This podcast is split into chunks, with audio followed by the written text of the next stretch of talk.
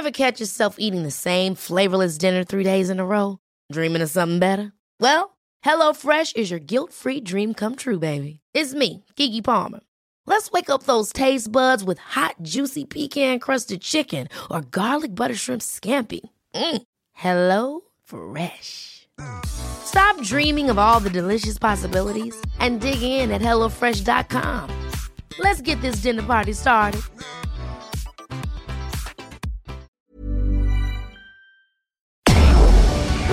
Tarde a tarde, lo que necesitas saber de forma ligera, con un tono accesible. Solórzano, el referente informativo.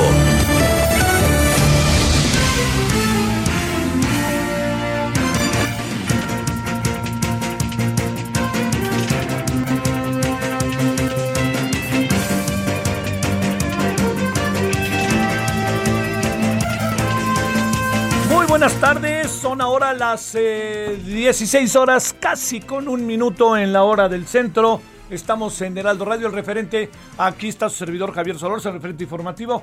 Y espero que nos acompañe hasta las 18 horas en la hora del centro. ¿Cómo ha pasado este viernes? Le debo decir, oiga, tal cual, ¿eh? ¿Qué viernes? ¿Cómo se suscitaron acontecimientos a lo largo de este día? Déjeme empezar por algo que, pues la verdad, yo lo veo padrísimo. Usted a decir cómo es posible que el Checo Pérez ya tiene equipo en Fórmula 1. Usted va a decir, bueno, ¿y por qué empieza con eso? Pues porque el Checo Pérez es una de nuestras caras en el mundo y es un personaje este, que ha hecho mucho, que le da la cara a México, que se habla de México en muchas partes por él y pues se quedó a la mitad del camino con un asunto con su equipo anterior y ahora ya está en un nuevo equipo, que es un equipo que puede pelear mucho más de lo que peleaba el equipo anterior. Bueno, más allá de todo eso, le diría, este, ese es un asunto, no, no entiendo mucho de automovilismo, pero entiendo de la competencia, de la representatividad, y eso me parece muy importante por parte del Checo Pérez. Bueno, esa fue la nota grata. Ahí le vamos a empezar a contar las otras notas. Uno, a la 1.40 de la mañana, ya de hoy, el gobernador, ex gobernador rectifico de Jalisco, fue asesinado. Y fue asesinado de una manera eh, evidentemente iban tras él. No, no, no, no fue, no fue un acto en el cual hubiera habido algún tipo de equivocación. Debo decir que yo en innumerables ocasiones platiqué con él. Estuve en su oficina, platicamos muchas veces de Jalisco. De, le recuerdo que pues, se convirtió en un personaje interesante porque el PAN venía de ganar y ganar Jalisco. Y el, eh, el señor, el gobernador Aristóteles Sandoval, pues resulta que gana las elecciones de gobernador cuando ya venía de ser presidente municipal de Guadalajara. O sea, era un hombre que se fue convirtiendo políticamente poderoso. Y cuando concluyó su mandato, él sabía que era difícil que fuera a ganar el, el PRI. Y no sé, yo platiqué con él y me dijo, no, ni sufro ni me acongojo, pues yo claro que quiero que gane mi partido, pero si no gana, pues que gane el otro. Hay muchas versiones, he leído varias, este, quizás lo que es más claro es que iban tras él, punto. Asuntos que ahorita vamos a contar, que le, le va a contar este, eh, todo lo, el asunto más adelante por, para que empecemos con nuestra transmisión. Empezamos a las 17 horas en Guadalajara, para que desde Guadalajara nos digan más cosas de cómo está, la, cómo está el asunto. Lo que sí le adelanto desde ahora es, eh, todo parece indicar que tuvo una comida larga, no se habla de que estuviera eh, en mal estado derivado de la comida larga, sino pues bien estaba con gente platicando, eh, tenía planes, estaba ahí, él dijo que no, pero andaba con planes tratando de ver si regresaba como diputado, pero todo eso era, era un terreno. Entonces muy probablemente, como son días en que hay que decidirlo, pues ese pudo haber sido uno de los temas. Los otros es que estuviera con sus amigos departiendo. Entonces, eh, todo indica, todo lo que le digo son las versiones que incluso, perdón, en el blog del narco este, eh, he tratado de, de seguir. Eh, todo indica que el exgobernador fue al baño y lo estaban esperando. Lo, le dispararon en la espalda, todo indica por las versiones que cayó y que lograron hablar, hablarle a un servicio de emergencia.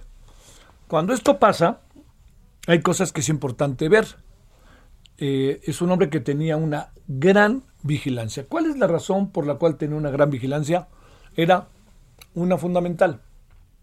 Eh, habían asesinado a su secretario de Turismo, pero hay otra razón, ¿eh?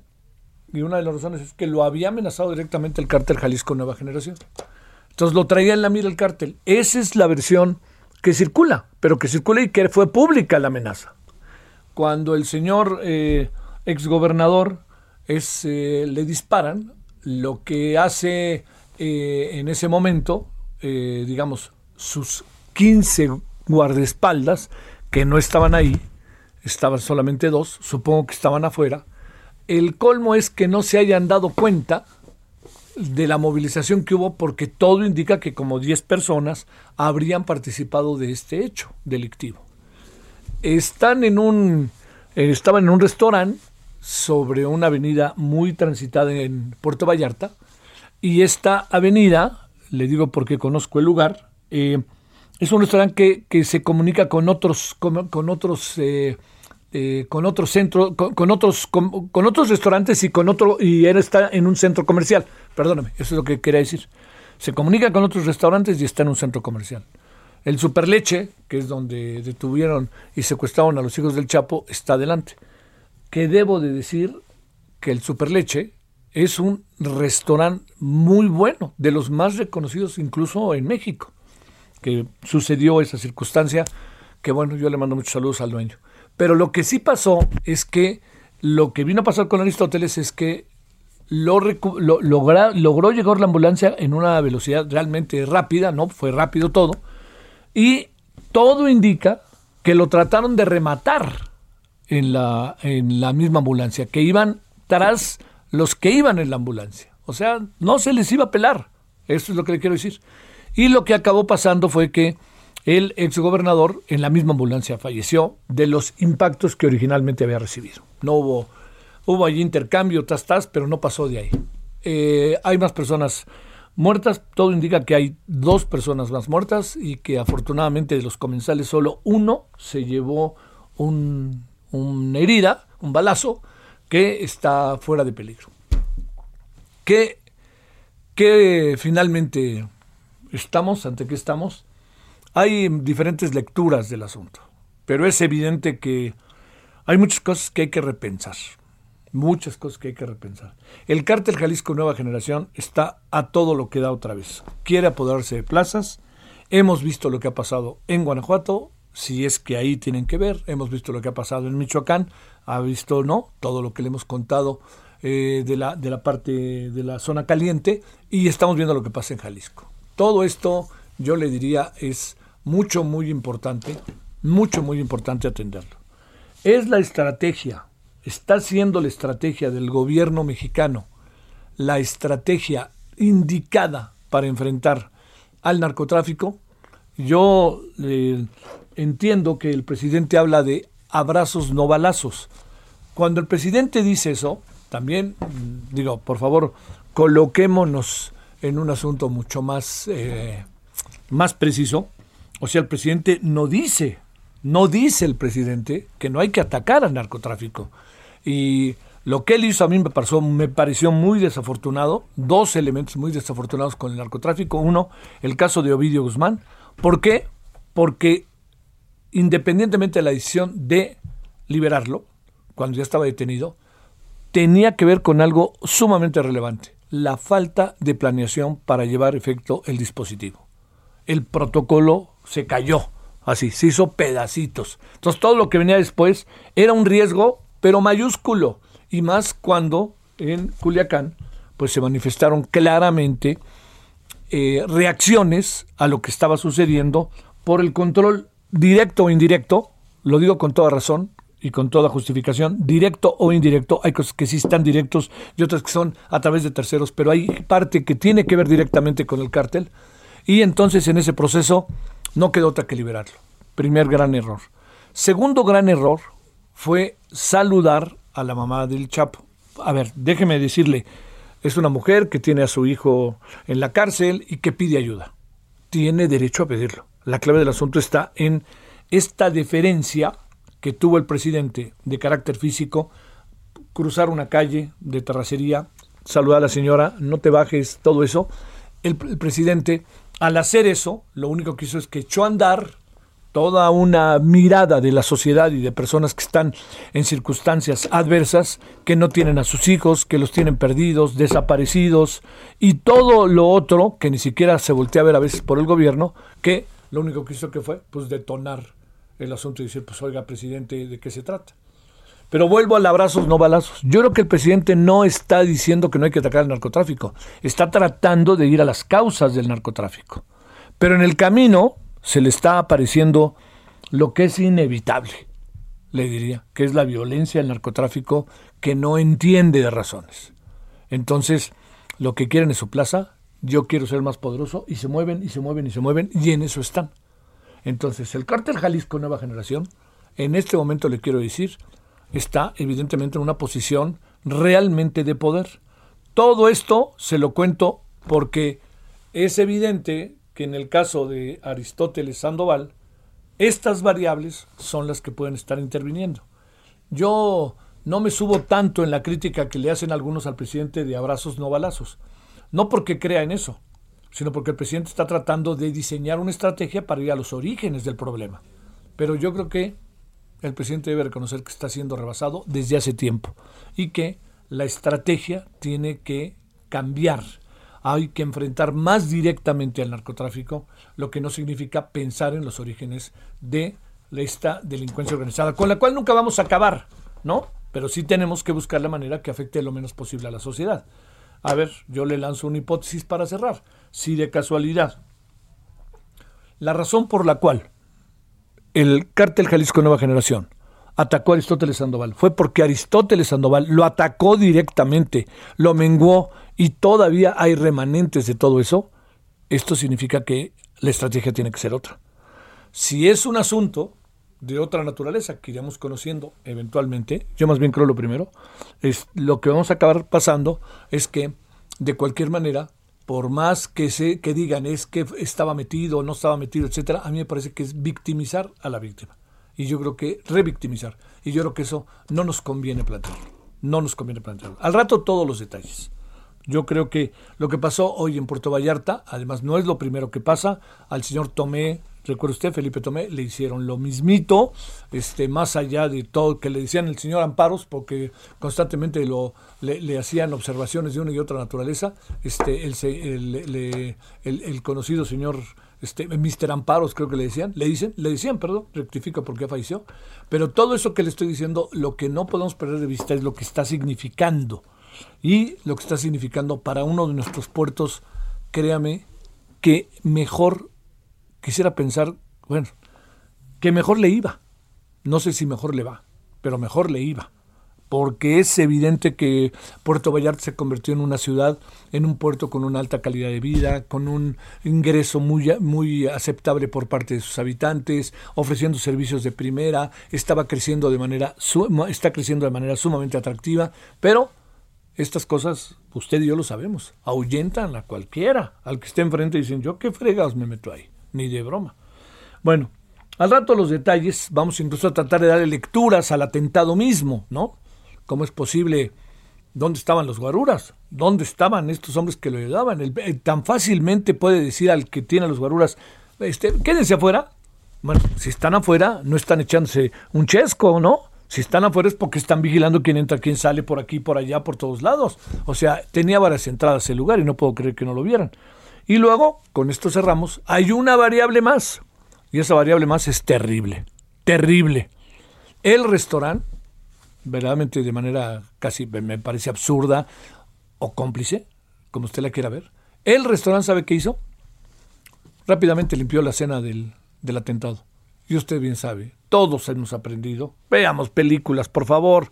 Veamos la película que quiera, hombre. Hasta una película, se lo juro, de México en los 50. No toquen la escena del crimen, déjenla. Dejen todo lo que haya pasado, no lo toquen. Esto tenemos que revisarlo.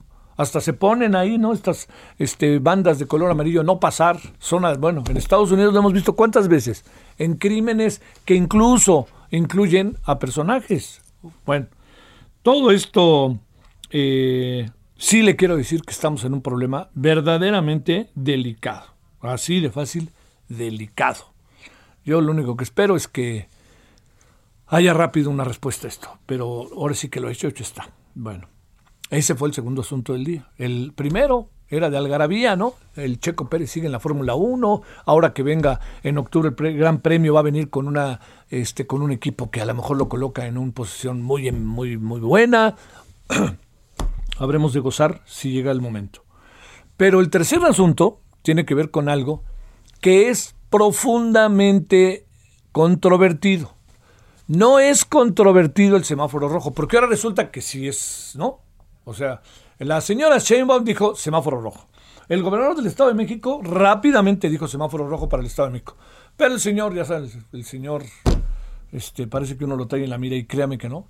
El señor López Gatel no dijo nada. Bueno, sí, bueno. Él fue el que dijo que es intrascendente el, el semáforo rojo. Pues ya se dio cuenta, señor, que no es intrascendente. Porque no sabe todo lo que le va a pasar a esta ciudad durante 23 días. O sea, a ver, ¿se pudo haber hecho antes o no? son de las cosas que vamos a platicar. Eh, ¿Es una buena decisión? Yo creo que sí, pero es una decisión que parece tardía. Pero de que es una decisión importante de tomar, no hay la menor duda. Yo no quisiera pensar que están tomando la decisión porque el agua le está llegando al cuello al gobierno en lugar de haber evitado que le llegara el agua al cuello. Bueno, Carlos Navarro, cuéntanos primero lo que pasó el día de hoy y luego vamos a conversar con Laurie Anne Jiménez Fibier, para que nos diga qué piensa de esta decisión tomada. Vámonos primero contigo, Carlos. Buenas tardes, Javier. Te saludo con gusto a ti, el auditorio. Bien, la zona metropolitana del Valle de México, conformada por la Ciudad de México y el Estado de México, retrocede en el semáforo epidemiológico, regresando del naranja al rojo al menos desde mañana y hasta el 10 de enero de 2021. En videoconferencia de prensa conjunta, el subsecretario de Prevención y Promoción de la Salud, Hugo López Gatel, la jefa de gobierno Claudia Sheinbaum y el gobernador mexiquense Alfredo del Mazo dieron detalles de este nuevo cierre de actividades no esenciales en este perímetro que es habitado por más de 20 millones de personas. Escuchemos al subsecretario. La inercia que tiene la epidemia en esta región requiere esfuerzos adicionales y hemos llegado a la conclusión de que se requieren medidas extraordinarias que en este momento son indispensables para lograr que durante las siguientes semanas, en particular las siguientes tres, se reduzcan los contagios, se reduzcan las hospitalizaciones y se reduzcan las muertes. En ese sentido, detalló el funcionario federal, las actividades esenciales que van a poder operar en el periodo mencionado son las siguientes. Venta de alimentos sin preparar y preparados, pero exclusivamente como servicios de entrega, no como servicio local sectores de energía, transporte, manufactura, salud, servicios funerarios, construcción, financieros, de telecomunicaciones, todos estos bajo los protocolos de seguridad sanitaria. La fabricación y comercialización de medicamentos, tanto la venta final como la cadena de proveeduría, talleres de reparaciones y refacciones, así como los servicios del gobierno de la ciudad y del gobierno federal en sectores tributarios, seguridad, obra pública, agua y los servicios que requieran su operación. En ese sentido, las especificaciones las darán a conocer los gobiernos locales a través de una edición en su Gaceta Oficial que podrá consultarse en unas horas. En la zona metropolitana del Valle de México, Javier, conformada por 16 alcaldías y 59 municipios mexiquenses, hay 6.832 hospitalizados por COVID-19, de los cuales 1.496 se encuentran en estado grave según eh, cifras del reporte oficial más reciente. La jefa de gobierno de la Ciudad de México señaló que van a incrementar la capacidad hospitalaria en este perímetro a más de 10.000 camas. Escuchemos. Pero aún así, aún ampliando toda la capacidad hospitalaria, necesitamos necesariamente disminuir la curva de contagios para que disminuyan las hospitalizaciones. Y por eso es que se toman estas medidas y pedimos un esfuerzo extraordinario a toda la ciudadanía. Eh, la Ciudad de México entra a semáforo rojo y por tal motivo, junto con el Estado de México, a partir del día de mañana, pues tenemos que eh, disminuir la actividad, disminuir la movilidad. La Ciudad de México había transitado 24 semanas en el naranja del semáforo epidemiológico y una, una más que es la que estamos concluyendo en alerta por COVID-19. Por su parte, el gobernador del Estado de México recalcó que se suspenden todas las actividades no esenciales. Escuchemos. Eh, hoy en día el Estado de México tiene una ocupación hospitalaria del 75%. Estamos ya a los niveles que estábamos en el momento más alto de la pandemia durante el mes de junio. Y el ritmo al que siguen los contagios es un ritmo preocupante. Esto nos lleva a que tomemos medidas drásticas para frenar el ritmo de contagios. El Estado de México pasa a semáforo rojo. Esto significa suspender todas las actividades no esenciales.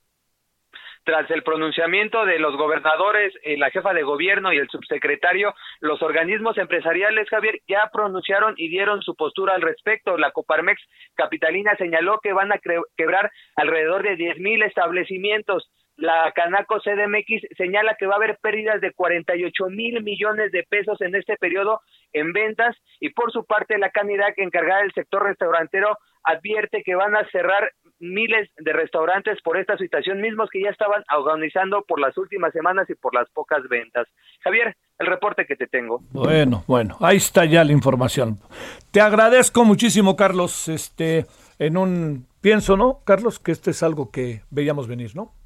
Exacto, era algo que no querían hacer. Fue la, esta semana, digamos que intentaron estirar la liga a lo más que se pudo con esta llamada alerta COVID que no tenía ningún color y que como tú bien comentabas, el subsecretario hizo menos el semáforo que ahora reconocen, estiraron la liga y como tú bien comentabas al inicio, una decisión tardía en este perímetro del país, Javier.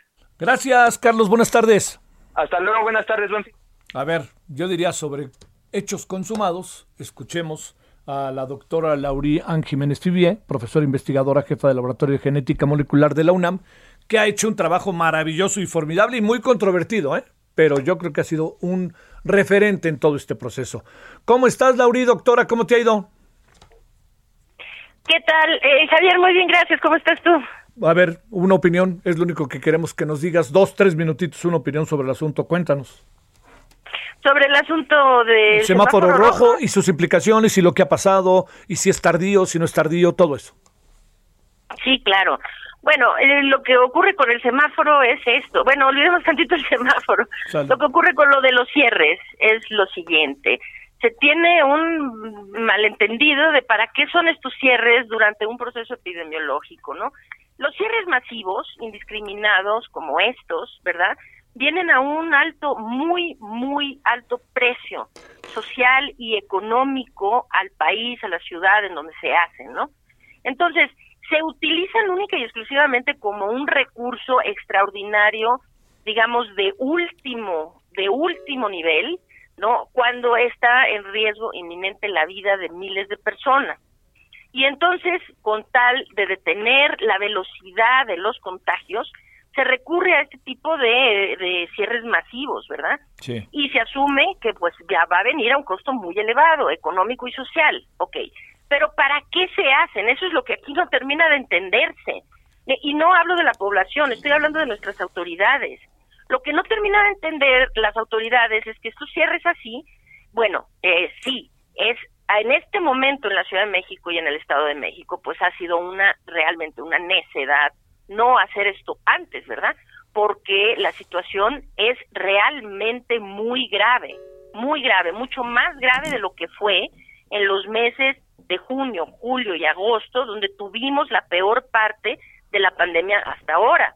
Entonces, pues sí, la gente se está muriendo, los hospitales están saturados, está descontrolado los contagios, pues hay que hacer algo, ¿no?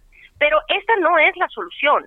Es decir, ahorita no hay más remedio porque entonces este, estaríamos condenando eh, eh, eh, a muerte a quién sabe cuántas miles de personas más, ¿no? Más de las que ya se mueren diario, ¿no? Entonces, sí, pero lo que ocurre es que los cierres se hacen para darle tiempo a las autoridades de tomar las medidas de contención necesarias. Es decir, disminuir el ritmo de la propagación de los contagios mientras las autoridades se ponen las pilas para ampliar capacidades de prueba, eh, hacer una buena estrategia de rastreo de contactos, tener la forma de hacer aislamientos controlados de los casos positivos y entonces ir disminuyendo la carga viral comunitaria, es decir, cortar las cadenas de transmisión en la comunidad. Ok. Pero si los cierres se hacen como aquí se ha hecho en la Jornada Nacional de Sana Distancia, se cerró, esto vino a golpear terriblemente a, nuestro país social y económicamente, pero mientras se hizo no se hizo otra cosa más que eh, reportar cifras todos los días, ¿no? Entonces, pues muy bien. Entonces, cuando se empieza a abrir, lo que ocurre es que esto se dispara y se descontrola como lo que está pasando ahora. Oye, Lauri, oye, Lauri, tenemos que ir a una pausa. ¿Nos aguantas tantito y regresamos contigo? Desde luego, claro que sí. Gracias, Lauri. El referente informativo regresa luego de una pausa. Estamos de regreso con el referente informativo.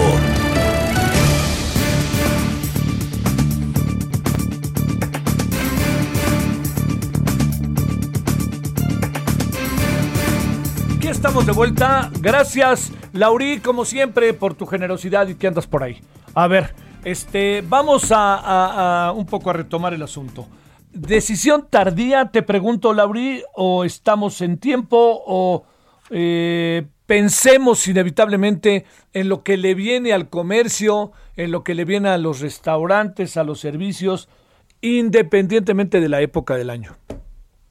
Sí, bueno, es que más que tardía, es una decisión insuficiente. Es decir, pues sí, debió haberse cerrado antes, pero es, no, eh, de hecho, lo que sucede es esto que no se debe recurrir a los cierres como remedio a la pandemia. Los cierres no solucionan el problema, son una medida de último recurso de emergencia, de emergencia ante la muerte inminente de miles de personas. No se debe recurrir a ellos porque eso solamente disminuye el ritmo en el que se propagan los contagios en la comunidad, pero no los resuelven, no los resuelven. Es decir, no se acaban, no se controlan, no se contienen. Para hacer esto se necesita activamente establecer una estrategia de contención epidemiológica basada pues en los principios básicos, ¿verdad? Que es ampliar la capacidad de pruebas diagnósticas, rastrear contactos, aislar a, a los casos positivos. Esto lleva a cortar cadenas de transmisión y entonces disminuir la carga viral comunitaria. Entonces, lo que sucede es que, que, la estrategia es equivocada, no es que sea ni tarde ni temprano, es que es equivocada. Pensar en que de vez en vez, o sea, no se va a hacer nada, más que ver por la ocupación hospitalaria. Y de vez en vez, entonces vamos a recurrir a volver a cerrar todo. Entonces tendríamos que preguntarle a nuestras autoridades cuántos cierres de esta naturaleza creen que nuestra economía puede soportar porque cada vez que cierran se pierden empleos y cada cierre es más costoso que el anterior, porque ya hemos sido golpeados por uno y por otros parciales y ahora otro total y nada más que digan los restauranteros, los hoteleros y de todos los giros comerciales que ahora van a tener que cerrar, cuántos cierres más aguantan y la verdad es que no aguantan muchos más, ¿no? A, a muchos ya no aguantarán este. Entonces, la situación es que no solamente se hace, pues sí es tarde para cerrar, porque están cerrando en un punto en donde pues ya se murieron tantísimas personas y hay tantos contagios en la comunidad, eso está descontrolado, pues se salió de las manos, por completo se salió de control, ¿no? Está, este, pues sí, es terrible la situación, pero eh, la cosa no es que haber cerrado antes, porque en este punto no se puede desvincular más el problema de la pandemia con el problema social y con el problema económico. No hay forma de desvincularlo más. Nos estuvieron hablando meses de una falsa dicotomía entre ver por la economía o ver por la pandemia. Y no, o sea, lo digo muy claramente. A ver, eh, nuestras autoridades, ¿cómo nos fue con eso, oigan? Porque abrieron las cosas sin haber tomado las medidas de contención epidemiológica adecuadas la pandemia se descontroló y la economía nunca se ha recuperado. Entonces, esta no es la forma, esta es una falsa dicotomía. Se tiene que atender la pandemia para poder aspirar a que se tenga una recuperación económica. Entonces, lo que quieren esquivar todo el tiempo es la posibilidad de atender la pandemia. Y esto no es un problema que puedan esquivar. Tienen que afrontarlo y tienen que asumir la responsabilidad de cortar las cadenas de transmisión en la comunidad, que es lo único que no han querido hacer, ¿verdad? Que es... Pues, A ver, este, Lauri, eh, eh, platicando hoy en la mañana con personas que están en diferentes este, rubros, ¿no? Pero fundamentalmente restauranteros. Eh, dicen, eh, a ver, este, ¿qué significa que continúa la ley seca o no? ¿Qué significa que unos, que los restaurantes puedan cerrar, deban cerrar? ¿Qué significa todo esto para la vida de muchísima gente, entendiendo el momento eh, climático, bueno, es que no diría climático porque tenemos un buen rato así, pero el momento tan complicado que se está viviendo. Eh, lo que se plantea mucho es, yo les planteaba, a ver, ¿por qué no se hizo antes? No, no, no, porque estaba el buen fin y necesitábamos de cualquier manera recuperarnos, etcétera, etcétera, etcétera. A ver, Lauri, ¿cómo ver todo eso? Y además el presidente una vez más diciendo no, decide Claudia Sheinbaum, yo no, cuando era público que el presidente era el que se oponía a que se cerrara. Sí, es que como se tiene que ver esto, los restauranteros pues tienen toda, tienen toda la razón. Es decir, de quejarse, de, de, bueno, otra vez nos van a cerrar. ¿Cómo podemos permanecer? ¿Cómo pueden mantener a sus empleados con paga? Muchísimas empresas que cierran cuando si se les dijo al principio, esto va a llevar un mes, un mes y medio, bueno, pues muchas fueron solidarias, generosas, mantuvieron a su planta productiva, está muy bien. Pero cuando se les dice vamos a volver a cerrar indefinidamente y quién sabe cuántas veces más, pues la verdad es que mucha gente pues simplemente están rajando, ¿no? Porque no hay manera de sustentarlo. Entonces, el problema, Javier, eh, de fondo es que los cierres no son la solución. Es decir, que nos están pintando como que, bueno, la solución es volvernos a cerrar. Entonces, si esa es la solución, pues debimos haberlo hecho antes. Es cierto, si esa hubiera sido la solución, pues debieron haberlo hecho antes, antes de que se descontrolara en esta magnitud, ¿no? O sea, de esta forma. Pero es que ese, el punto central es que los cierres no son la solución, son únicamente una medida de emergencia de último recurso. Entonces, lo que debieron haber hecho, pero no este mes, ni el pasado, ni antes del buen fin, es decir, lo debieron haber hecho desde el mes de febrero marzo, ¿verdad? Que es establecer las estrategias de contención necesarias para que hoy no estuviéramos en esta situación. Entonces, pues sí, es muy difícil para mí decir, eh, debieron cerrar antes del buen fin, pues seguramente sí, ¿no? Pero pues también, como va encaminada la pandemia en nuestro país, pues mejor hubiéramos estado cerrado, todo cerrado desde marzo, ¿no? Sí. O sea, pero esa no es la solución, porque no podemos tampoco sacrificar la vida productiva de una nación, ¿verdad? Solamente porque las autoridades se niegan a tomar las medidas que se requieren para controlar la pandemia. Es decir, eso es ineludible. Necesitan controlar la pandemia y el control no viene, no viene haciendo estos cierres masivos de vez en vez, ¿no? Sí. Porque el, el costo es demasiado elevado. Necesitan hacer las estrategias de contención que se requieren epidemiológicas. A ver, dos asuntos más, Lauri, para, para ir cerrando. Primero, la Organización Mundial de la Salud claramente deja establecido que México nunca salió de la primera etapa. Nunca salimos, ¿verdad? No, nunca. No hemos salido nunca. Sí. Sí. Seguimos en la primera oleada. En la primera oleada, para decirlo incluso como se plantea. Eso es lo primero. Y lo segundo, te planteo, eh, se habla de 23 días. O sea, estamos hablando de, de mañana sábado hasta el 10 de enero. Es muchísimo tiempo. Digo, entiendo que la situación es muy delicada, pero es muchísimo tiempo. Y ahora resulta que era intrascendente el semáforo y dos gobernadores representantes populares, no así el señor López Gatel, hablan de semáforo rojo. Sí, pues la realidad es esta. Sí, 23 días es mucho tiempo y muchos negocios van a pasar eh, durante esos 23 días además acaban de perder lo que eh, para muchos negocios representa la mejor época del año en términos de ventas, de servicios y demás, porque es la temporada navideña y de fin de año, ¿no? Sí, sí, sí. Entonces es muy, muy grave, sí, es muy grave. Pero la realidad es esta. 23 días no van a ser suficientes si no se hace algo más. 23 días suena mucho, 23 días se va a quedar muy corto para solucionar el problema si no hacen algo más los cierres, este cierre, repito, no solucionan el problema. Y la forma, el, es decir, la carga viral comunitaria, la dispersión de los contagios ahorita en nuestro país es tan amplia que ahorita el cierre no se va ni siquiera a sentir en las próximas tres o cuatro semanas en términos del número de casos que se va a ver diarios y de las muertes que van a verse diariamente. Esto se vería, digamos, de aquí a un mes y medio, dos meses tal vez, alguna disminución si efectivamente la, la movilidad disminuye lo suficiente. Pero esto, repito, va solo a disminuir momentáneamente, temporalmente, en la velocidad de propagación de contagios.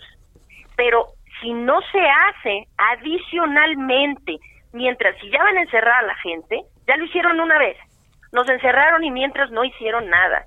Si esa es la estrategia que piensan hacer nuevamente, esta vez se van a tener que ir más largo que la primera porque la carga viral comunitaria es mayor.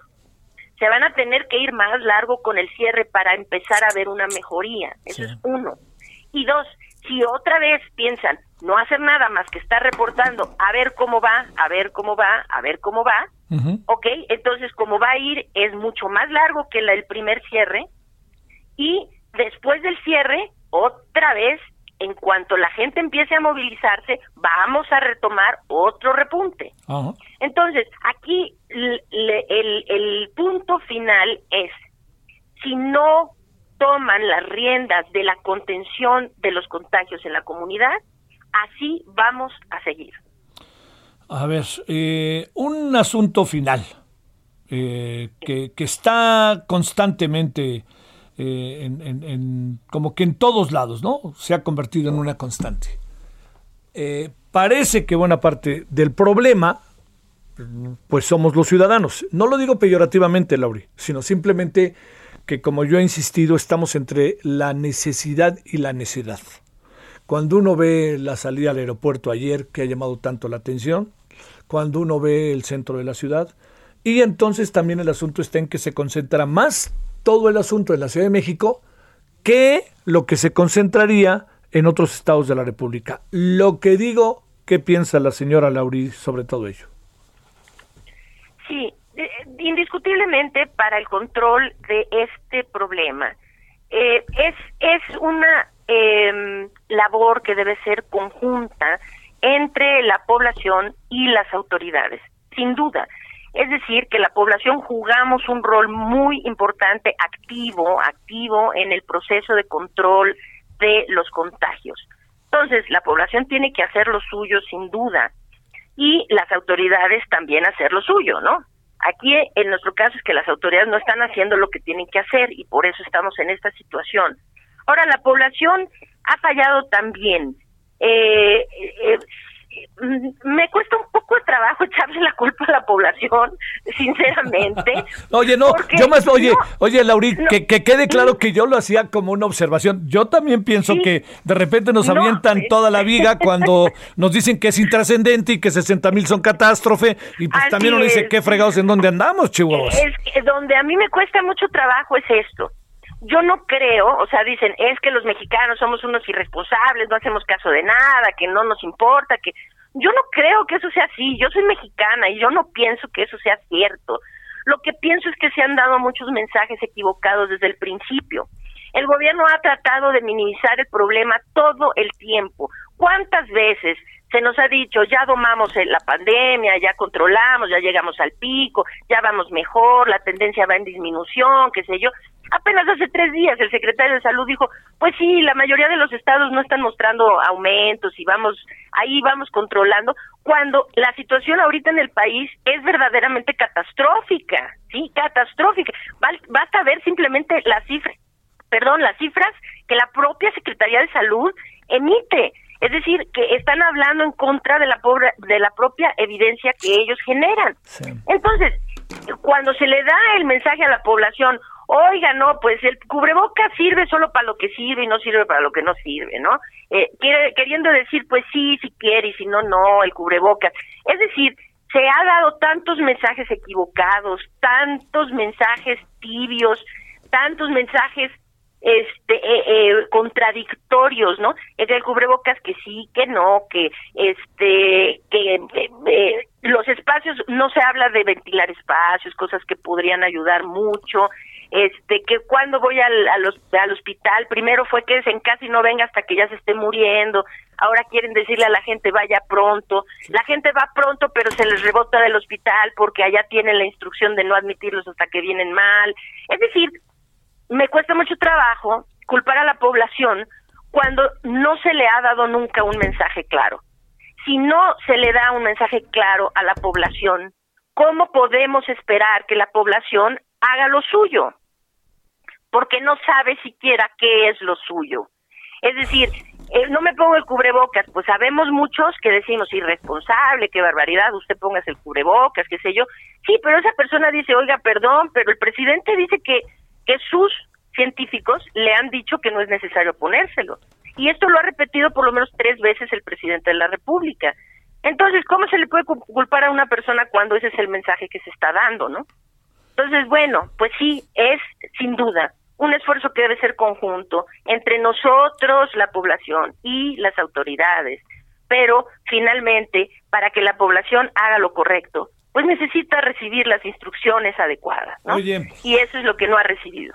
Eh, el problema, problema del país, lo que hace que el país esté tan emproblematizado es la Ciudad de México, o eh, porque ya de repente empieza a hablarse de verde, de por aquí, por allá. Da la impresión de que es también de nuevo una mirada como muy, incluso de los gobernadores, como muy pausada, ¿no? ¿La respuesta de los gobernadores? Sí.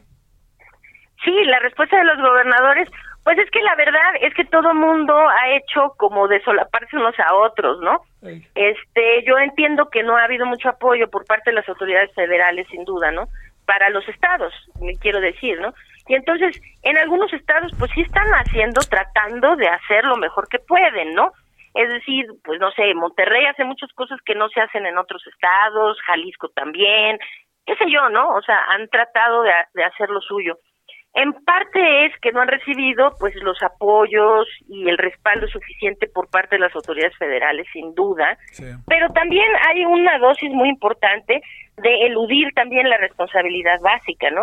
Que es, mira Javier, pues sí, hacer pruebas cuesta dinero, sí cuesta, pero pues tendríamos que preguntarle a todos estos cómo pueden hacer un error de cálculo, cómo pueden equivocarse en un cálculo tan realmente eh, lamentablemente, ¿verdad? Es un, un error de cálculo garrastrófico lo que están haciendo porque creen que ahorran en pruebas, pero cada vez que se hacen cierres, que se pierden empleos, simple y sencillamente se tendría que hacer un análisis muy serio de lo siguiente. En nuestro país, la población que más se infecta y muere realmente es la población económicamente productiva. Esto es muy diferente a lo que está pasando en Estados Unidos y en Europa. Es decir, que aquí la, la población que más está infectando y que más está muriendo es la población entre 35 y 60 años de edad. Entonces, nada más alguien tiene que sentarse a hacer una cuenta de cuánto va a costar haber perdido a todas esas vidas que estaban justamente en sus en la cima de su productividad, ¿verdad? Porque eso va a costar mucho también en los años por venir. Sí. Y entonces, todo esto que estamos ahora viviendo, que es eh, no solo los cierres, los golpes a la economía, un país dolido, enlutado, etcétera, todos los golpes sociales, los niños no van a la escuela, los adolescentes no se pueden reunir, o sea, es un e, el costo Ahora les pregunto, ¿no hubiera sido más barato simplemente hacer esas condenadas pruebas? Bueno. ¿No les hubiera salido más barato? Yo pienso que sí. Yo también. Perdón, estornudé. Lauri, pues te mando saludos y este, pues que tengas buena Navidad. Uno no sabe si la semana que entra de nuevo brinca algo y entonces estaremos buscando a la doctora Laurian Jiménez Fibier.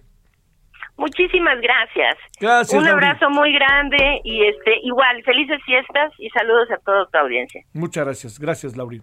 Bueno, ya escucho. Vamos con el a seguirle, pero ahora vamos hacia lo económico. 16:49 en la hora del centro. Solórzano, el referente informativo. A ver, junto con la decisión que se tomó hoy y junto con que la informalidad crece en la economía y que aportó 23% en el Producto Interno Bruto en 2019, pues este queremos eh, saludar a José Luis de la Cruz Gallegos, director del Instituto para el Desarrollo Industrial y el Crecimiento Económico, Asociación Civil. José Luis, ¿cómo has estado? Como siempre, muchas gracias. Buenas tardes. Buenas tardes, Javier. Gracias por la invitación. A ver, primero de, de bote pronto, ¿qué piensas que nos viene con el semáforo rojo en la Ciudad de México? Eh, bueno, me parece que si consideramos que es la Ciudad de México y el Estado de México que en conjunto eh, representan alrededor del 24% del Producto Interno Bruto y en donde además en términos demográficos eh, pues tenemos a una población similar a, a más del 20% del total nacional, evidentemente que se cierre casi un mes la economía de esta región, pues al final del día va a implicar, me parece, un golpe en la parte sobre todo de comercio, de servicios, que son los primeros que van a cerrar y en donde desde una primera aproximación que estamos haciendo, la afectación podría implicar el cierre de hasta 50 mil empresas, sobre todo pequeñas y micro, y la pérdida quizás de hasta 200 mil empleos. Eh, evidentemente que esto en una situación en donde, como se comentaba, venimos de la pérdida de un millón de empresas durante el segundo trimestre y la parte más fuerte de la pandemia en el 2020, pues evidentemente que esto eh, no es una, una buena noticia. Bueno, a ver, y ahí mismo, ¿qué pasará con la informalidad en la economía que anda aportando lo que anda aportando según el INEGI? Mira, la, la informalidad, eh, lamentablemente, eh, que siempre ha sido una válvula de escape ante las crisis reiteradas que se han eh, suscitado en los últimos 40 años, me parece que lamentablemente eso va a seguir. El dato del INEGI nos presenta que en 2019, aún con una caída muy modesta de la economía, 0.1%, eh, lo que se acabó observando es eh, eh, un crecimiento eh, que lo llevó a la informalidad a un nivel que no se veía desde el 2014. Entonces, en ese sentido, me parece que eh, con el, la crisis del 2020 y el nuevo cierre de la economía, sí es muy probable que la informalidad, que va a seguir siendo la válvula de escape para todos aquellos mexicanos que no encuentren un empleo, que no encuentren una oportunidad en el mercado formal, pues van a tener que refugiarse ahí y los cálculos preliminares que nosotros tenemos es de que la informalidad en 2020 va a llegar a cerca de un 24.5% del PIB y en donde el riesgo es de que al menos en el primer semestre del año que entra pues esa cantidad no se reduzca. Eh, oye, ¿y después tampoco? Eh, mira, aquí hay, lamentablemente ya hay un efecto estructural, hay dos que debemos de considerar. El primero es el cierre de empresas que se presentó durante el 2020 eh, y que muy probablemente continúe en enero y febrero del año que entra, ya da menores capacidades de inversión, menores capacidades de generar empleo. Y hay sectores que eh, van a seguir sin poder operar normalmente, como el turismo, por ejemplo, que en algunos estados, por ejemplo Quintana Roo, Quintana Roo perdió casi el 40% de la población ocupada eh, durante la pandemia y cerca del 33% de los negocios que había ahí tuvieron que cerrar. Entonces, hay sectores que van a seguir sin operar y la, el punto que tendríamos que plantearnos es que esto estructuralmente ya genera limitantes para crecer, porque la pregunta es de dónde va a salir la inversión que hacían estas empresas. Y esto nos lleva al segundo elemento estructural, de la pobreza laboral que señaló el Coneval. El incremento de esa pobreza laboral solo se puede solucionar generando empleo y generando empleo formal mejor pagado. Entonces, desde ese punto de vista y ante las restricciones de las finanzas públicas, es decir, el año que entra el gobierno no va a salir a gastar más que este año, pues en esencia el escenario es que México va a enfrentar un proceso, desde mi punto de vista, de entre dos y hasta cinco años para poder recuperar lo perdido. Bueno, José Luis, te mando un saludo y el agradecimiento. No está, no está nada favorable ni agradable el panorama, José Luis va a ser y por eso nosotros siempre lo que planteamos es la necesidad de diálogo y de buscar reactivar la inversión que es la solución a muchos de estos problemas. Sí, pero el presidente pues no no no no va por ahí en esta en este corto plazo al menos. Gracias, José Luis. Que tengas buena tarde. Buena tarde. bueno, este, entiendo que para ser viernes, previo al periodo vacacional y previo a la Navidad y el Nochebuena y todas estas cosas, pues no hay buenas noticias, no las hay. Por eso hay que cuidarse y hay que cuidarse entre nosotros. Así es muy importante. ¿Por qué el, el cubrebocas? Pues para cuidarnos entre nosotros. En eso buscamos, la sana distancia, cuidarnos entre nosotros. Ya llegará la vacuna, pero todavía no llega, ¿eh? Como dicen, ya llegará, pero todavía no llega. Vámonos a la pausa y regresamos con el asunto Jalisco-Puerto Vallarta.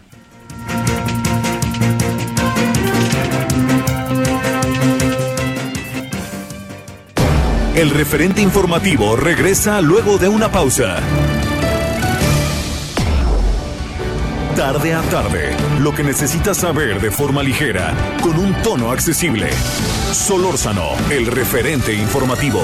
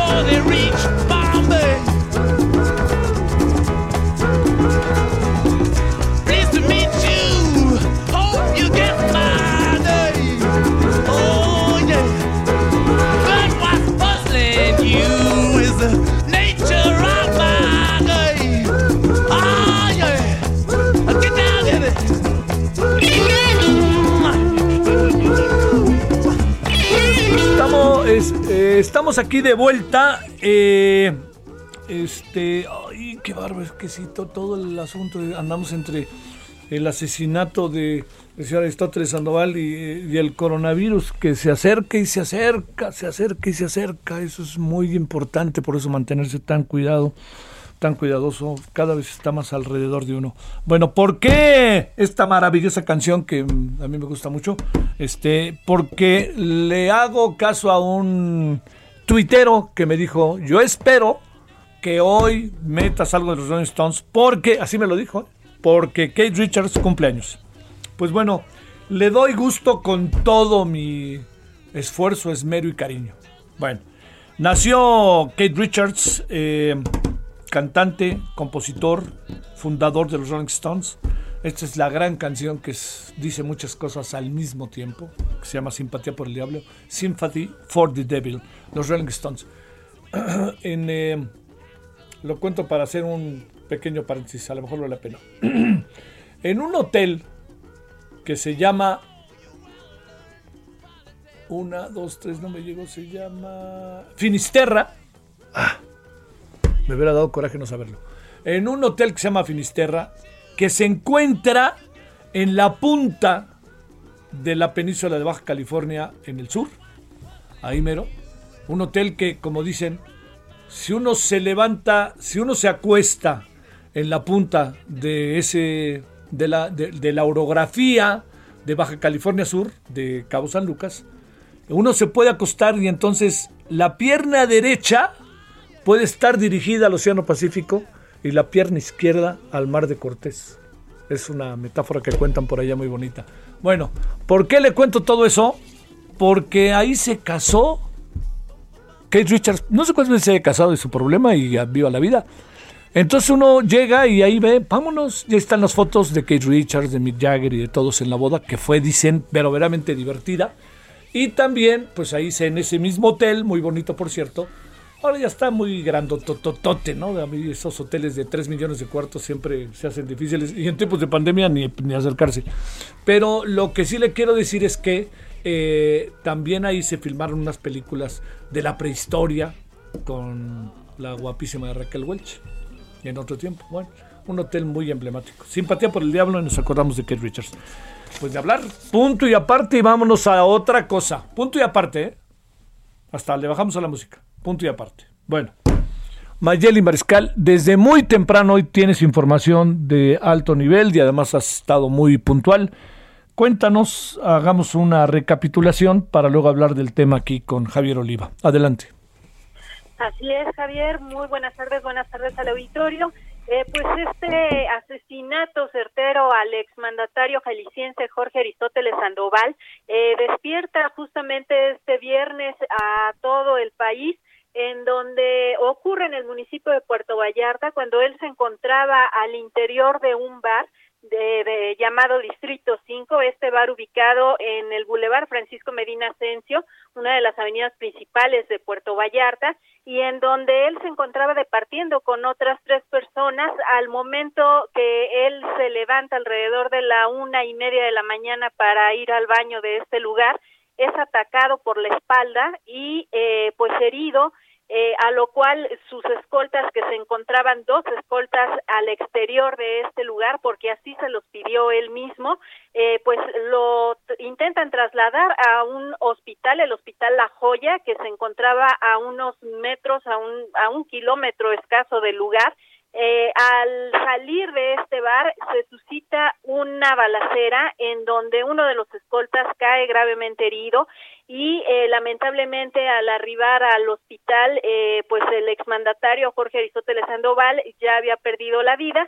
Eh, posteriormente, a las 3 de la mañana, eh, Enrique Alfaro Ramírez, a través de sus redes sociales, confirma este ataque y más tarde es cuando el fiscal Gerardo Octavio Solís Gómez, a través de una rueda de prensa, acompañado también del secretario de Seguridad en el Estado, Juan Bosco Pacheco, dan a conocer eh, algunos pormenores de cómo fue este certero ataque, en donde se informa también que la escena del crimen fue alterada. Los trabajadores de este lugar limpiaron y movieron eh, pues todos los indicios, lavaron incluso las manchas hemáticas y quitaron también los videos de circuito cerrado que se encontraban en el lugar. Hasta estos momentos no hay personas detenidas y eh, más tarde el fiscal Gerardo Octavio Solís confirma que por el modo de actuar eh, se trató de un ataque del crimen organizado sin atribuirlo a ningún eh, grupo en específico. Sin embargo, también más tarde trascendió que el otro escolta que no fue lesionado, eh, pues sus declaraciones dicen que en las afueras había al menos 30 personas que fueron quienes abren fuego en contra de ellos, que intentaban impedir justamente que trasladaran con vida todavía al mandatario, al exmandatario eh, Jorge Aristóteles Sandoval.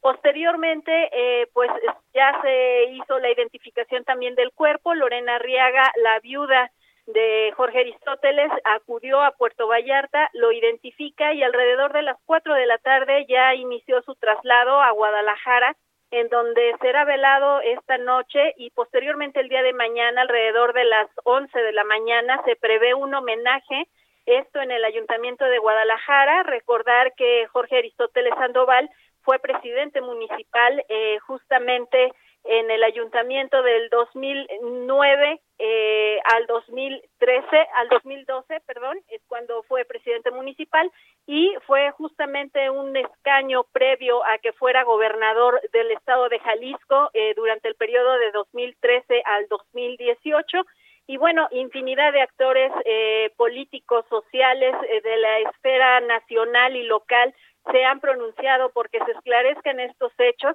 que también más tarde el propio fiscal dijo que ya están realizando algunos cateos y algunos operativos, principalmente en dos hoteles de la zona y cateos en restaurantes también que se encuentran cercanos de este bar, repito, Distrito 5, en donde se suscitan estos hechos.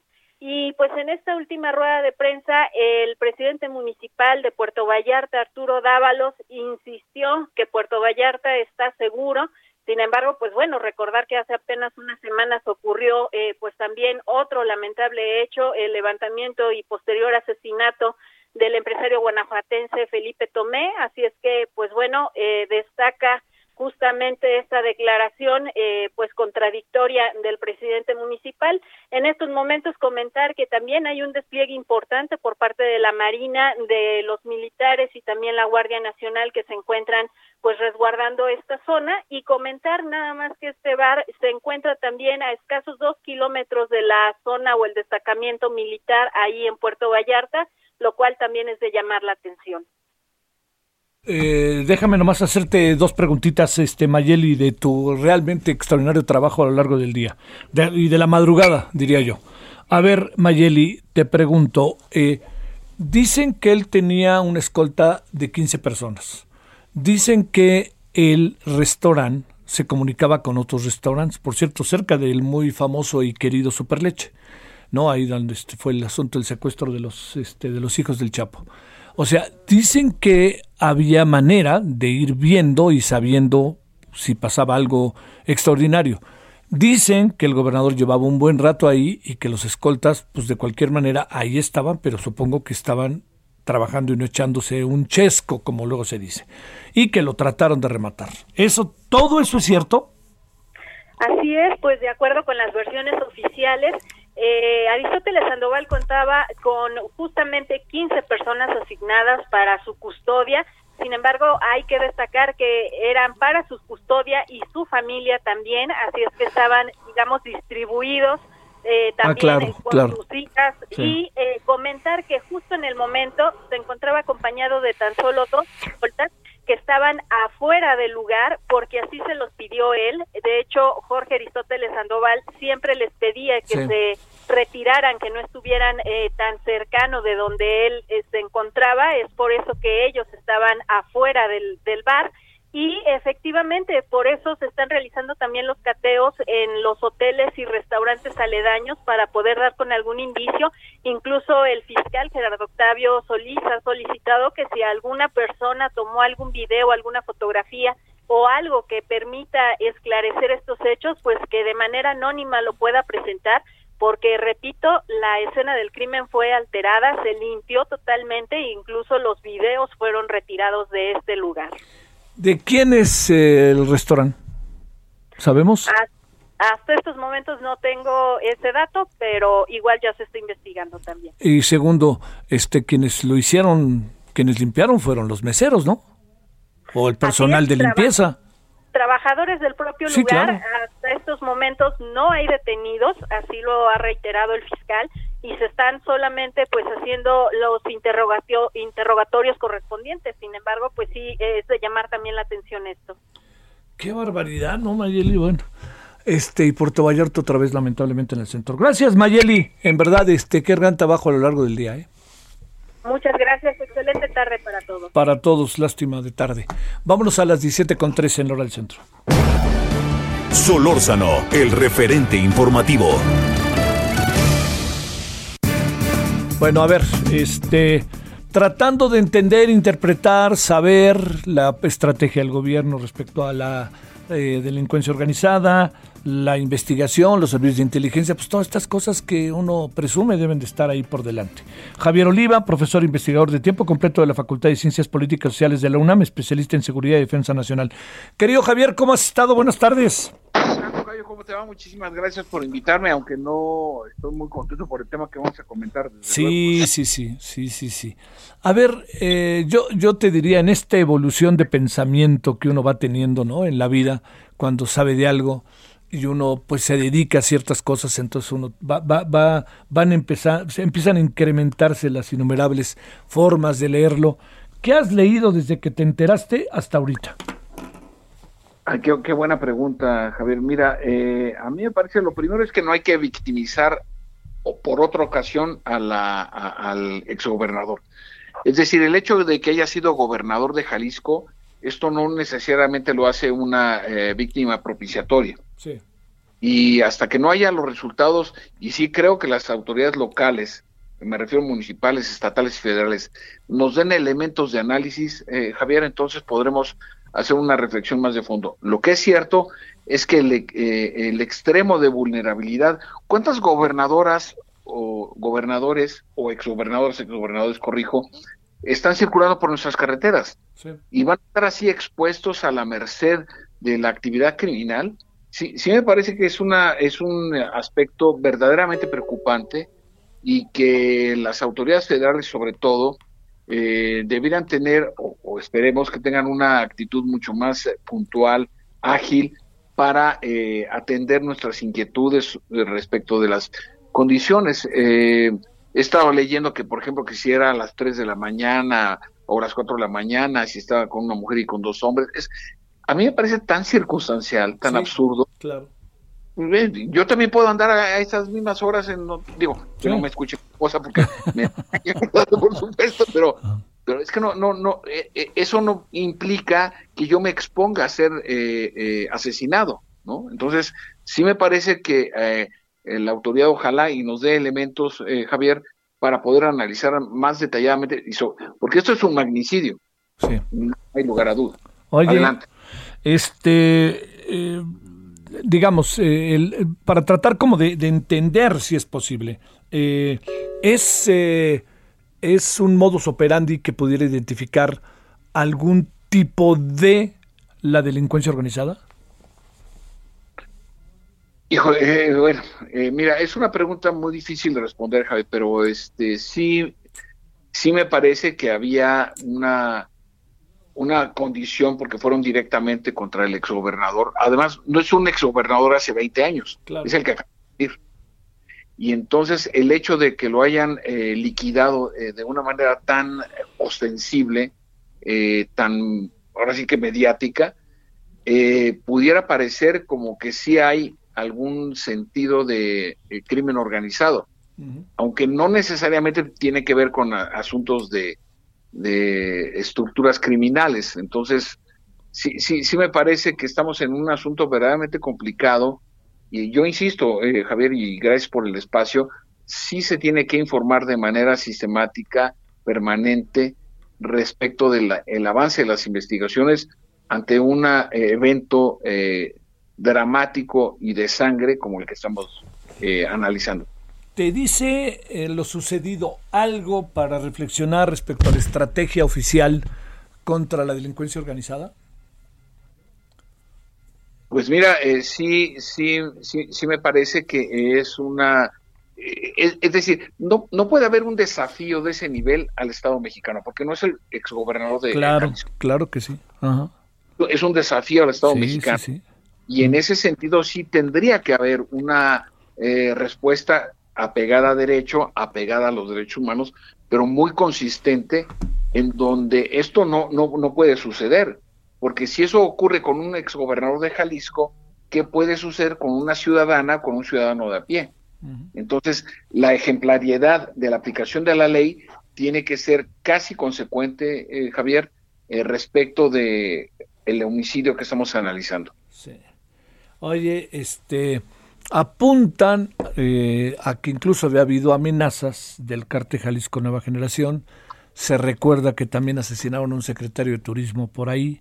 Y se, y se recuerda que hace poco asesinaron también a un empresario de estos asuntos inmobiliarios, este constructor.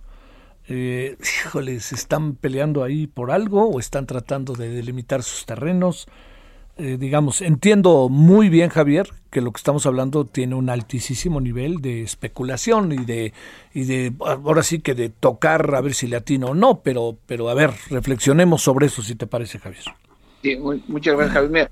justamente en ese sentido, eh, eh, el hecho de que sea un, evento tan mediático, sugiero, pienso, argumento, que no nos debe llevar a la, a la precipitación, porque Desafortunadamente, Javier, y es algo que además en términos electorales es visible, eh, estados que tienen una observancia de violencia tan pronunciada que no están gobernados por Morena, pues tampoco debe ser una coincidencia.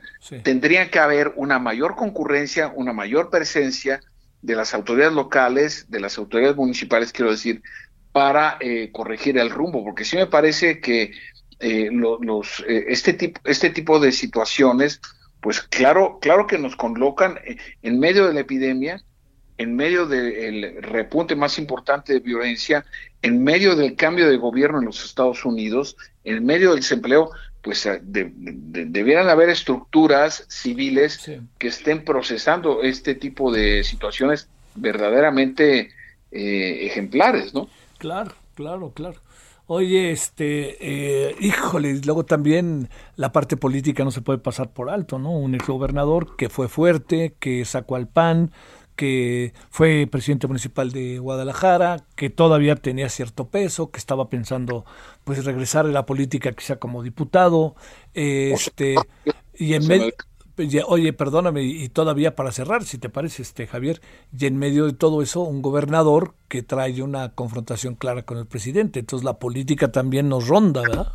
Ah, eh, justamente lo que te argumentaba hace un momento ah, con nuestro eh, radio auditorio eh, es son cosas muy sensibles y no ah. quisiera profundizar porque como no como científico social no tengo los elementos documentales como para profundizar en ese sentido, pero de alguna manera, como tú bien señalas, eh, Javier, hay aspectos que tenemos que analizar y ponderar eh, respecto de cómo avanzan las investigaciones. Ojalá, ojalá y se resuelva pronto y se dé con los responsables y, quede claro, porque pues eh, esto en, estamos en un año electoral Recordemos, y hay que recordar a nuestro radioauditorio, que el proceso electoral comenzó el 7 de septiembre y termina el 6 de junio.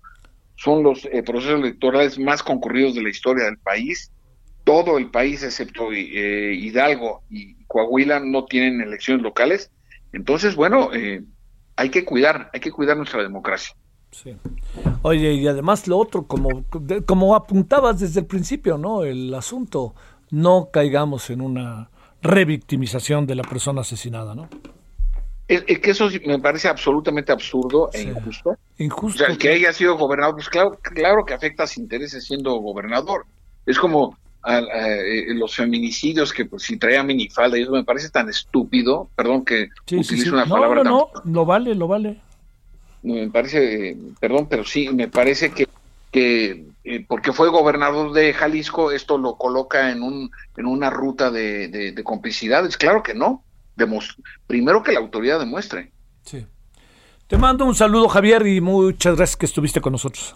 Y gracias a ti, Tocayo. Te mando un abrazo y saludos a nuestro auditorio. Te lo agradezco, como siempre, mucho, Javier Oliva, profesor e investigador de tiempo completo en la Facultad de Ciencias Políticas y Sociales de la UNAM, especialista en seguridad y defensa nacional. Ay, Dios santo, ¿no? Este, qué de, qué de, qué de vericuetos, ¿no? Qué de vertientes, me gusta más, más la palabra vertientes que vericuetos. También pasa por vericuetos, pero las vertientes que tiene lo que sucedió esta madrugada ya en Puerto Vallarta. Eh, porque además le decía yo al inicio, Puerto Vallarta se ha convertido, eh, quisiera pensar que sigue vigente, en uno de los centros turísticos más importantes del país, en donde la calidad de vida es de las más altas de nuestro país y hasta hace algunas semanas era uno de los estados, una, uno de los lugares de mayor seguridad. Y de repente de la noche a la mañana se viene esto, ¿no? Porque digo, no puede uno soslayar que en el fondo estamos ante una situación en donde eh, hay, existe una condición del desarrollo de los cárteles de la droga que entre que toman venganza, entre que se quieren apoderar de la plaza, que en todo esto que usted y yo sabemos, todo esto que usted y yo sabemos. Bueno, pues este, hoy en la noche estaremos con ello también. Vamos a hacer una cosa, vamos a abordar el tema en la noche, este, el tema del semáforo rojo a las 21 horas en hora del Centro General de Televisión.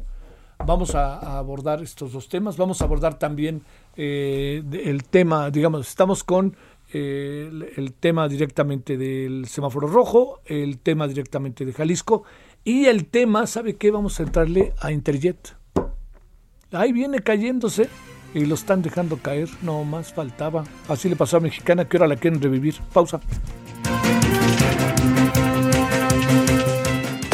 El referente informativo regresa luego de una pausa.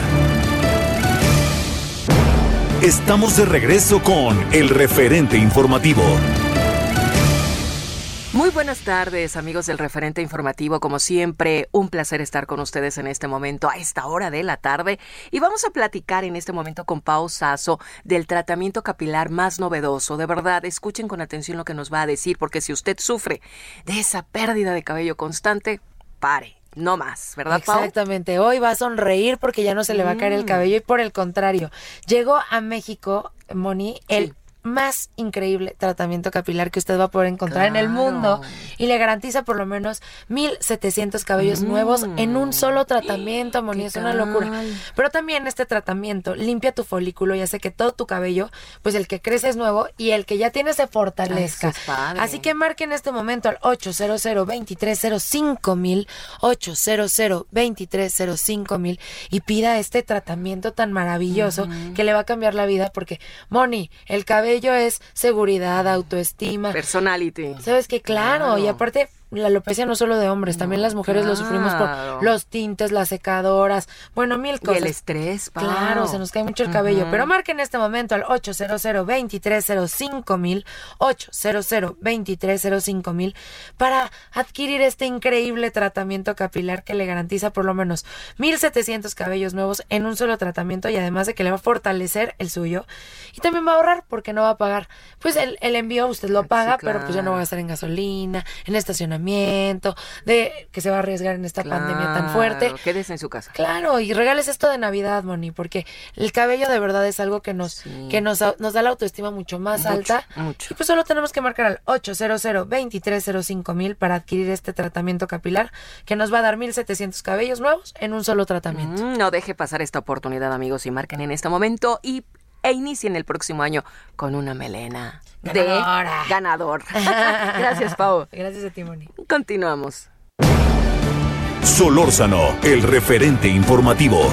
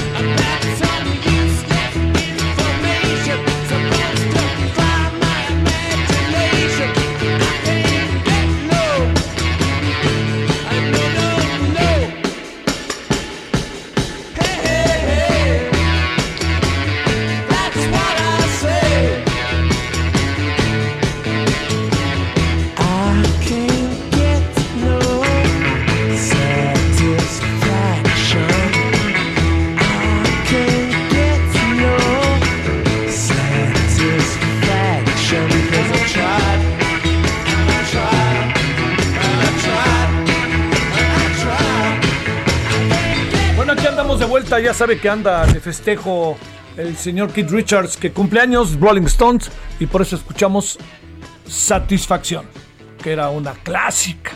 Yo creo que esta fue como la primera gran canción que hicieron famosos los Rolling que hicieron más famosos a los Rolling Stones, para que no me no se enojen los fans.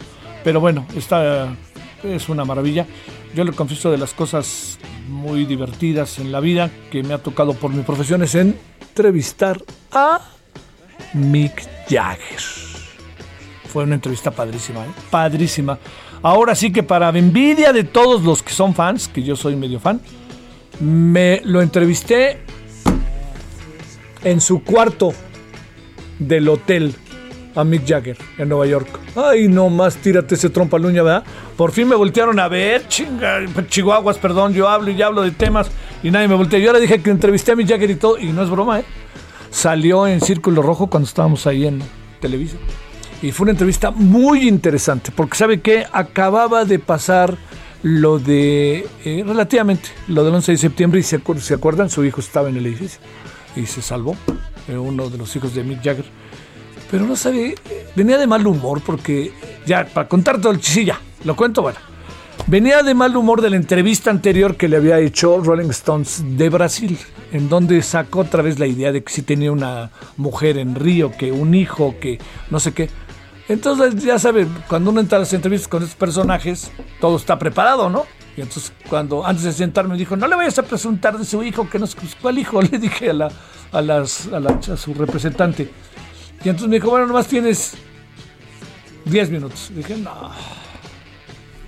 Entonces uno empieza a jugar y decirle a Mick Jagger, ¿cómo te fue en la boda de Kate Richards en Cabo San Lucas en el, este, en el Finisterre?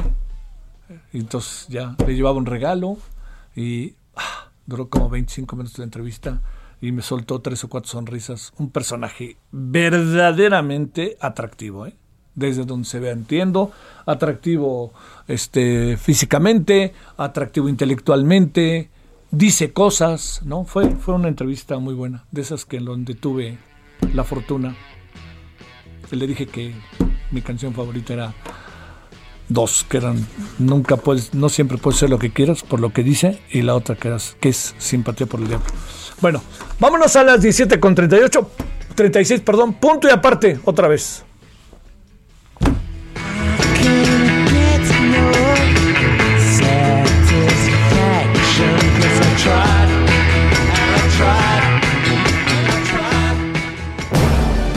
Solórzano, el referente informativo.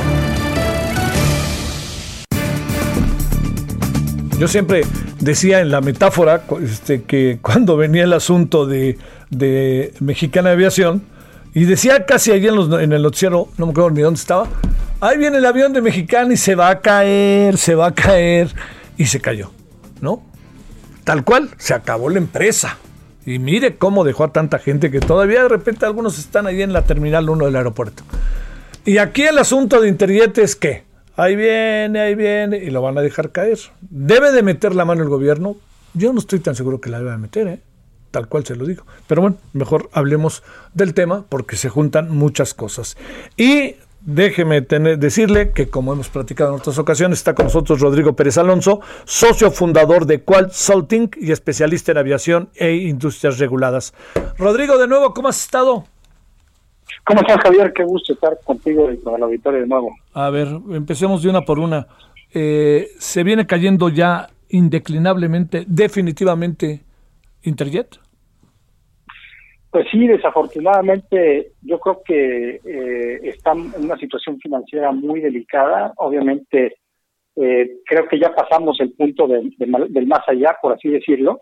Y pues eh, desafortunadamente sí, yo, ya, ya estamos viendo el proceso de quiebra ya inminente de, de perdón, de Interjet porque entre otras cosas pues debe, como te había mencionado en la entrevista anterior, alrededor de 400 millones de dólares. Esa, esa cifra no la tenemos muy muy certera, justamente porque es una empresa privada que nunca cotizó en bolsa, es decir, no presentaba sus estados financieros al público, inversor, etcétera.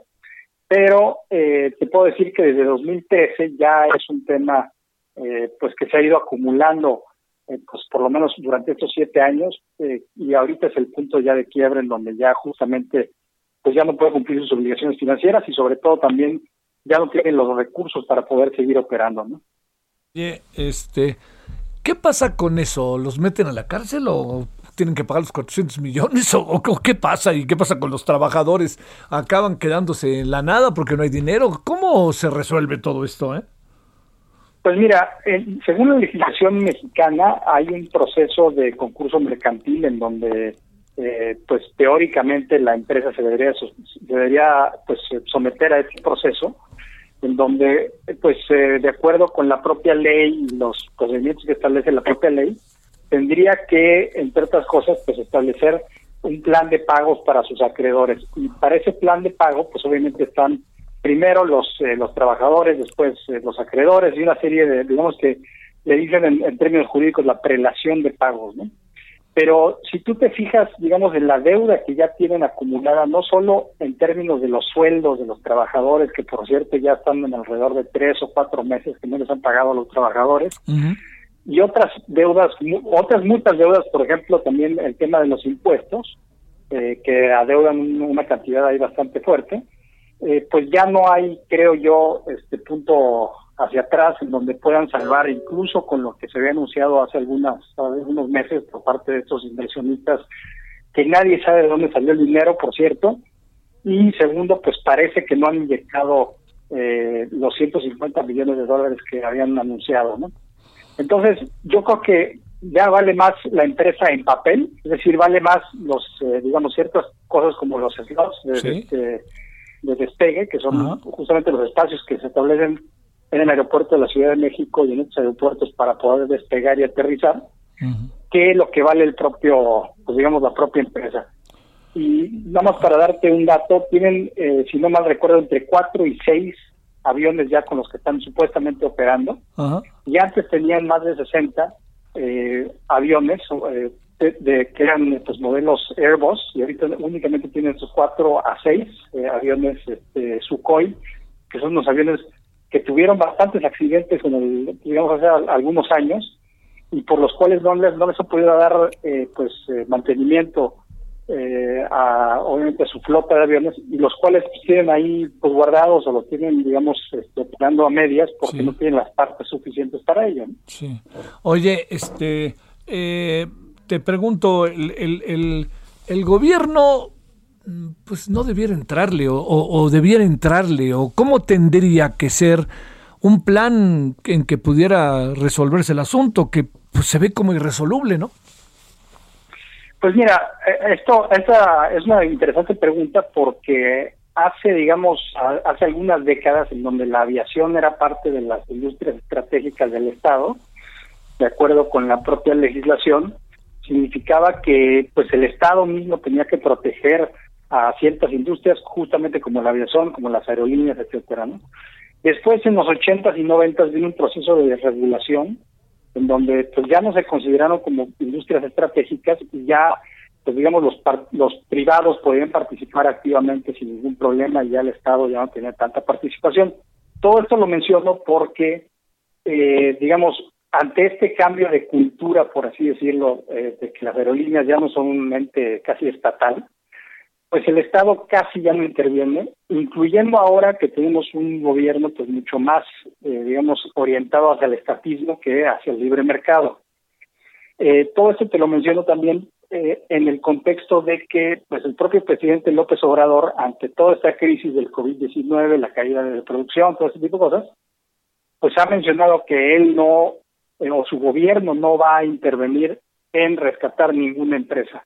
Entonces, eh, pues ante todo esto, pues lo que tenemos es eh, las declaraciones propias del presidente López Obrador y eh, pues esta cultura de no intervención, por así decirlo, en empresas privadas para rescatarlas.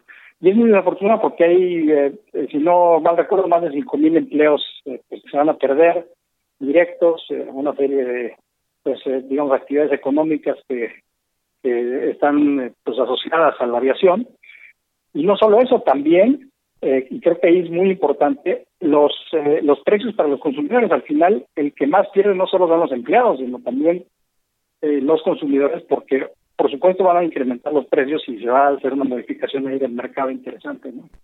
Oye, eh, digamos, eh, eh, a ver, en medio de la pandemia, la al final, ¿cómo presumes que le va a acabar yendo a la aviación? Porque a lo mejor nuestros hábitos y nuestros viajes que eran pues como muy regulares van a dejar de serlo. Digo, yo entiendo que ahorita sí es, pero cuando todo esto pase a lo mejor también no va a venir una época bollante necesariamente para la aviación, ¿no? No, y, lo interesante de todo esto es que lo que mencionan algunos analistas es que la aviación se va a recuperar hasta pues, dentro de cuatro o cinco años, ¿no? a niveles de, de como estaba antes de esta pandemia. Y todo esto lo menciono porque incluso programas eh, prioritarios para el gobierno federal, como la construcción del aeropuerto este de Santa Lucía, pues este, podría ser pospuestos, ¿no? Digamos, es otro tema absolutamente, pero eh, ante la baja del, digamos, del, flujo de pasajeros, de carga, todo este tipo de cosas y de la industria de aviación, eh, es un proyecto que se puede posponer. Y por otra parte también, pues es interesante que las otras aerolíneas han tomado pues el liderazgo en este ante la falta de, de Interjet y pues eh, ahí habrá pues yo creo que desarrollos interesantes en el futuro ¿no? sí oye pero qué friega no o sea ¿por qué sigue volando Interjet un poco para no perder la concesión o alguna cosa de, esa naturaleza. Pues nomás tres aviones y tres vuelos y va de aquí hasta el 6 de enero no sé qué tanto dicen ahí, ahí qué pasa y, e incluso qué pasa, presumes, Rodrigo, con los trabajadores. Pues yo creo sinceramente que es un tema eh, que están esperando todavía el rescate del gobierno, algún tipo de señal del propio gobierno para que los, los ayuden. Pero es una ayuda que pues desafortunadamente no, no vendrá eh, desde mi punto de vista, eh, porque a veces este, incluso el orgullo es muy, es muy, es un tema muy fuerte, porque digamos, esto no es un tema nuevo, ¿no? Lleva muchos, muchos años esta aerolínea con problemas operativos, con problemas financieros, y incluso hubo algún tiempo en donde la familia, este, los dueños de esta aerolínea, pues quisieron venderla hace tres o cuatro años, hicieron ahí, pues digamos, este, bastante publicidad por, para tratar de venderla, pero eh, digamos los eh, los esfuerzos fueron infructuosos porque justamente ya tendría aparejado un problema financiero mayor. Entonces, pues eh, es muy desafortunado, sí, sin duda. Entonces, yo creo que es una mezcla entre orgullo, entre, pues, eh, solicitando ahí la ayuda del gobierno y el último, pues, la, la última, digamos, esperanza de que el, propio gobierno los ayude o algún inversionista llegue y los rescate, justamente como pasó con Mexicana, ¿no? Sí, que no va a pasar, ¿verdad?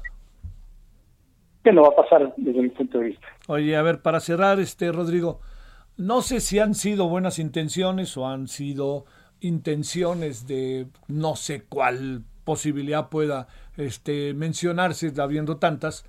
¿Ves en el futuro que Mexicana reviva? Esa es una muy buena pregunta. Fíjate que yo creo que es una agenda que ha estado siendo eh, empujada por algunos miembros propios de la 4T, Mira. Eh, afiliados a sindicatos, etcétera y pues podría ser, o sea, no hay que descartarlo, pero de probabilidad la veo muy baja, sinceramente, porque operar una aerolínea, de nuevo, no es como operar un puesto de tacos, ¿no? Es eh, muy complicado, es una, aerolínea, este, tiene temas operativos bastante complicados, y para, para muestra, pues las, las tantas aerolíneas que han quebrado no solo en México, sino a nivel mundial, ¿no? Sí. Eh, no solo se trata de inyectarle dinero, sino también saber cómo operar una aerolínea, ¿no? ¿Aeroméxico está librando el asunto o más o menos? Pues más o menos, mira, este, pidieron un crédito de mil millones de, dólares y no, eh, bueno, alrededor de mil millones de dólares, eh, y tuvieron que dar en garantía, pues casi, casi, como dicen, como decía mi abuelita, las perlas de la Virgen, ¿no? Entonces, eh, pues es un tema también delicado, ellos han sido o han tratado de ser responsables en su manejo financiero, etcétera, pero un tema como esta pandemia pues le pegó muy fuerte a muchas aerolíneas que no estaban preparadas justamente para, una emergencia de esta naturaleza. Y lo que te puedo decir también es que hay otras que han manejado pues digamos sus finanzas bastante responsable.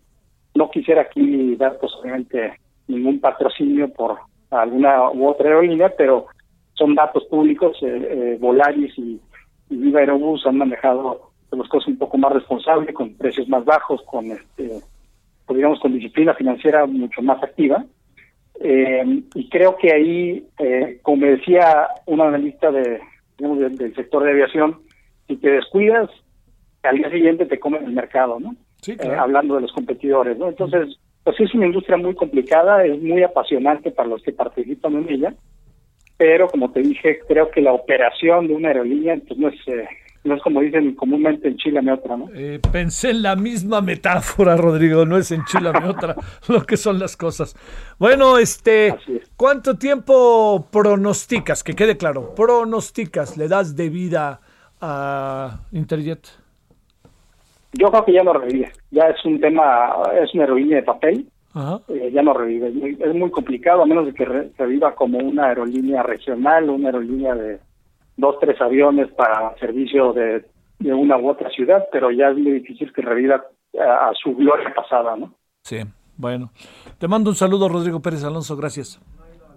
Igualmente un abrazo. Gracias, gracias. Ya escuchó usted, ¿eh? Ahora sí que ahí viene el trolebús. Yo, yo tenía esa metáfora, ¿se acuerda de los Ruta 100?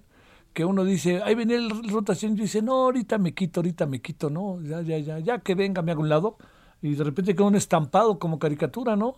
Ya iba recorriendo todos lados, estampado en el Ruta 100, este, y ya sin poder moverse. Y eso le ha pasado no solamente a Interjet, le pasó a Mexicana, y cuidado, ¿eh? Cuidado en esta época que le va a pasar a muchas empresas. No necesitan ser aerolíneas para padecer lo que se está padeciendo. Vámonos a las 17.50 el hora del centro. Solórzano, el referente informativo.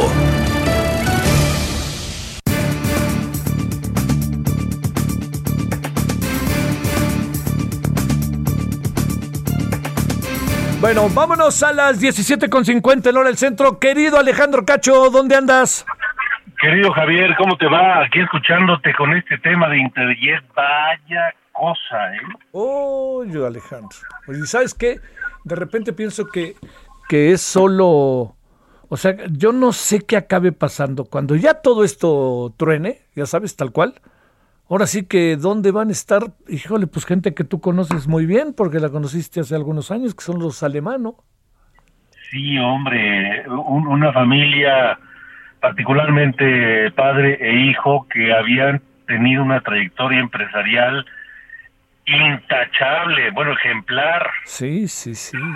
No, no. Hoy, bueno, pero ¿qué tenemos el domingo en la ruta 2021? Oye, primero, primero, antes, si no te importa, ¿cómo te ha venido yendo en la ruta 2021 antes de hablar del domingo? Fíjate que sorprendentemente bien. Este, me parece que ahí está marcando ya una tendencia y me parece por ciertos datos ahí de rating que tú y yo conocemos, que está formando un un, un, nicho, una audiencia, que sabe a qué hora pasa y todo, entonces le pone. Y fíjate que viene, hasta eso, el domingo pasado que teníamos enfrente a la final de fútbol y ah, a la máscara. Sí, sí, sí. Este, pues no nos fue mal. No, no, no, pues este, por ahí, sabes que yo entiendo que sí es de nicho, pero tarde que temprano entramos en otros derroteros, ¿no? Sí, yo y yo creo que además entramos, vamos a entrar en otro nivel de interés y de y de y de, y de cobertura, sobre todo por todo lo que está rodeando a este próximo proceso electoral, que vaya que va a ser particular y ya lo ya es histórico por varias razones, ¿no? Sí, sí, sí. Oye, y ahora sí déjame detenerme con lo del domingo. ¿Qué va a pasar este domingo? Mira, vamos a hablar de la pandemia, porque es inevitable, ¿no? Sí, no sí, puede sí. ser que que hablemos de lo que sea sin considerar la pandemia. Entonces vamos a hablar de la pandemia, de, de, las opiniones en torno a cómo la pandemia va a afectar el proceso electoral. Eh, y como la otra vez que me hiciste favor de invitarme al programa, este, yo decía que el coronavirus va a votar, ¿no? Y va a votar en más de un sentido en el próximo 6 de junio y creo que ahora refrendo con mayor certeza que eso va a pasar, que el coronavirus va a votar el 6 de junio. ¿Cómo? Bueno, pues ya se verá. pero de que va a votar porque la gente está enojada por cómo se ha manejado la pandemia o porque a lo mejor creen que se ha manejado muy bien, sí, sí. pero eh, enojada por por las eh, secuelas económicas, este, va a haber va a haber distintas lecturas y si no pues hay que preguntarle a, Donald Trump, ¿no? Oye, a ver para recordar horarios, si no te importa, Alejandro. Sí, señor. 9 de la mañana y 10 y media de la noche por Heraldo Televisión y muy importante, 8 y media de la noche por Heraldo Radio. Bueno, eso domingo. Ahí habrá que ver qué pasa en radio también, ¿eh? Porque como sea la gente regresa luego a su casa la noche. Bueno, ahora con la con el semáforo rojo no sé ni qué vaya a pasar, Alejandro. Pero bueno, te, mando un gran saludo. Igualmente, Javier, un abrazo. Gracias, eh. Gracias, Alejandro Cacho. No se lo pierda el próximo domingo aquí en Heraldo Televisión y a través de radio. Bueno, ya nos vamos. Ya le conté cómo va a estar la agenda esta noche en eh, análisis político. Jalisco, Puerto Vallarta, vamos a estar también con el tema de Interjet y vamos a estar también esta noche con el tema, pues obviamente, del semáforo rojo. Bueno, pásela bien, tenga buena tarde, ya al ratito le espero. Adiós.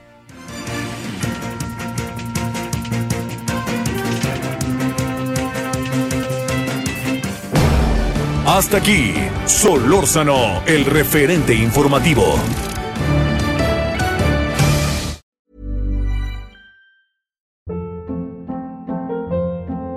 Hold up. What was that? Boring. No flavor. That was as bad as those leftovers you ate all week. Kiki Palmer here, and it's time to say hello to something fresh and guilt-free. Hello Fresh. Jazz up dinner with pecan-crusted chicken or garlic butter shrimp scampi. Now that's music to my mouth. Hello Fresh. Let's get this dinner party started. Discover all the delicious possibilities at hellofresh.com.